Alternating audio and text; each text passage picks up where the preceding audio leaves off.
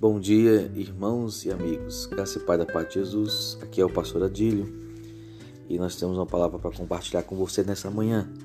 E se encontra em Lucas capítulo 7, versículo 36 ao 38. Diz assim: E os fariseus desejavam que ele comesse com ele, e ele entrando na casa do fariseu, reclinou-se à mesa. E eis que uma mulher da cidade, que era uma pecadora, Sabendo que Jesus estava à mesa, à casa do fariseu, trouxe um vaso de alabastro com unguento. E ficando atrás de seus pés, chorando, começou a derramar as lágrimas sobre os seus pés e enxugava com seus olhos, com os cabelos, e a sua cabeça beijava os pés e os ungia com unguento. Ora, quando o fariseu que havia convidado viu isso, falava consigo, consigo, dizendo: Se este homem fosse profeta, saberia quem é o tipo de mulher que esta que a que toca, pois ela é uma pecadora. Meus amados irmãos, o texto de hoje nos coloca diante de uma situação em que muitas vezes a religião faz com que a gente se perca nas nossas é, avaliações sobre as pessoas, principalmente sobre o seu passado né? e às vezes pelo seu presente. E aqui nós estamos diante de um fariseu, um grande religioso da época, né?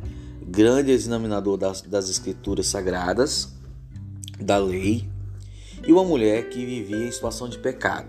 A Bíblia não diz que pecado ela tinha, qual era a situação dela, é, qual a situação social daquela mulher, é, mas a Bíblia mostra que ela era uma mulher pecadora.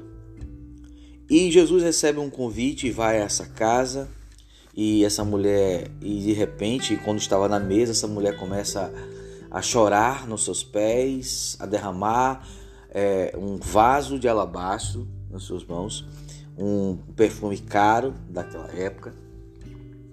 E o fariseu pensa em seu coração: se esse homem realmente fosse um profeta, saberia que essa mulher que, a, que está tocando ele é uma mulher impura, é uma mulher pecadora. E é interessante que a avaliação desse fariseu às vezes é a nossa avaliação sobre a vida das pessoas e que tem pessoas que não conseguirão chegar até o Senhor Jesus Cristo. Mas Jesus Cristo, irmãos, com seu coração, com a sua vida, com o seu amor que ele deu por nós.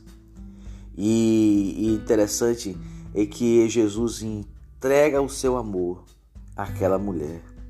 E fazendo isso, meus amados irmãos, ele diz a ela: Os teus pecados estão perdoados. E os que estavam mesmo começaram a dizer entre si: Quem é este que perdoa pecados?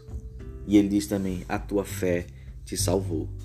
Queridos, o que faz Deus perdoar os nossos pecados é o nosso coração contrito, é nós nos humilharmos diante dele e adorarmos com o nosso coração e uma adoração verdadeira, não superficial, como o fariseu, que convidou Jesus para um jantar, mas não convidou Jesus às vezes para entrar no seu coração.